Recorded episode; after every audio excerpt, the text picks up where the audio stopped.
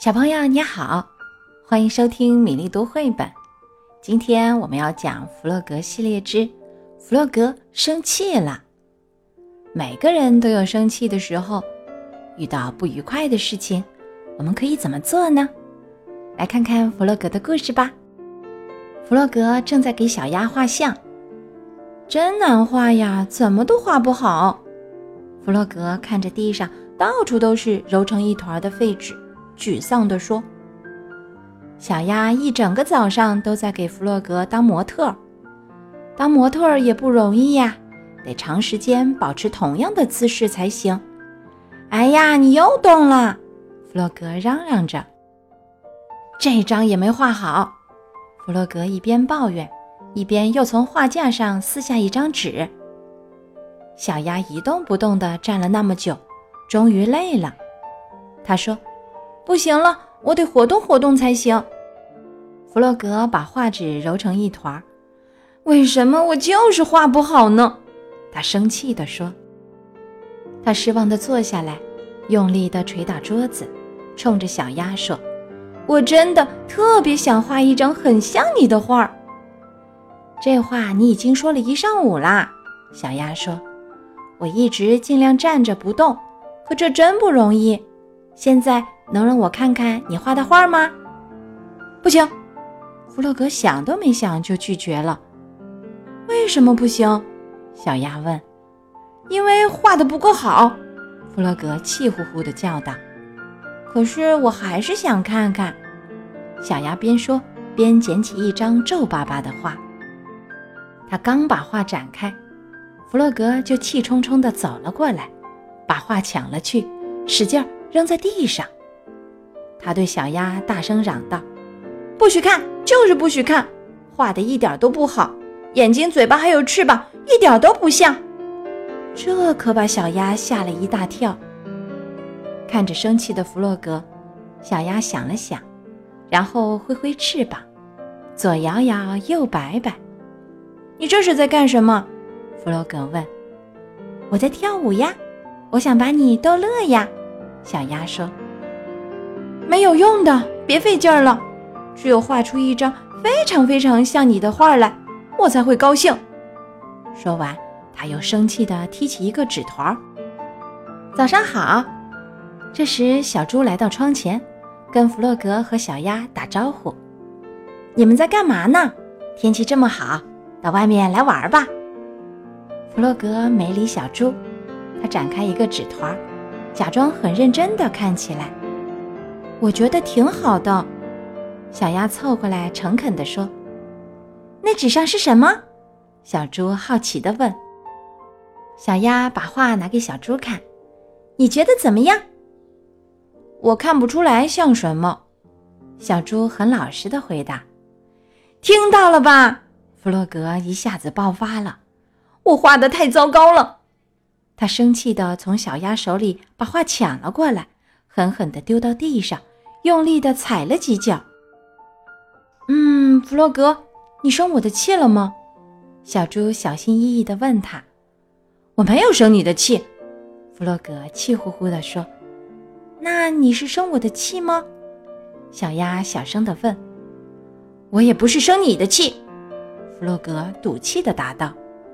他大步地走出去，用力地甩上了门。弗洛格沿着河边漫无目的地走着，他非常非常生气。你好，弗洛格。老鼠看见他，过来跟他打招呼。你今天不开心吗？是的，我很生气。弗洛格说。生谁的气呢？老鼠问。嗯，生我自己的气。我想画一张特别好的画，可老是画不好。这时。小猪和小鸭拿着画走了过来。小鸭说：“可是我很喜欢这张画呀。”弗洛格惊讶地问：“为什么？”“因为是你特意为我画的。”小鸭把画贴在胸前。小鸭说的对，小猪安慰他说：“你还记得吗？有一次我们烤蛋糕忘了放糖。”结果那蛋糕可难吃了，我记得那是我们第一次烤蛋糕。老鼠拍拍脑袋，笑着说：“其实那蛋糕挺好吃的，因为后来我们把糖撒在上面了。对，我还连着吃了两块呢。那个是我们自己亲手做的。”弗洛格终于想起来了。老鼠赞叹说：“你看，你把小鸭的嘴画得多美呀！我的脚的颜色也涂得好。”小鸭说着，翘起它那黄色的脚掌。看，还有阳光照进窗里，多美！小猪指了指画。真的吗？弗洛格想，真的有朋友们说的那么好吗？弗洛格再仔细地看了看那张画。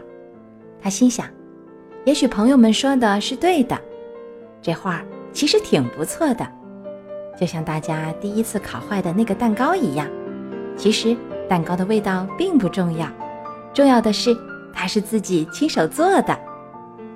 我有个好主意，弗洛格突然兴奋起来，大家跟我来，我知道应该怎么画了。弗洛格高兴地跑进屋，站在画板前。朋友们也跟了进来。弗洛格说：“大家就这么站着，别动，让我把你们都画下来。”老鼠、小猪和小鸭听话地保持着各自的姿势，尽量不动也不笑。可是大家都没能忍住，过了一会儿就乱动起来了。没关系的，弗洛格说：“我尽力画吧，画画太好玩了。”弗洛格看着手舞足蹈的朋友们，画得更起劲儿了。他已经不再生气了。今天的故事《弗洛格生气了》讲完了。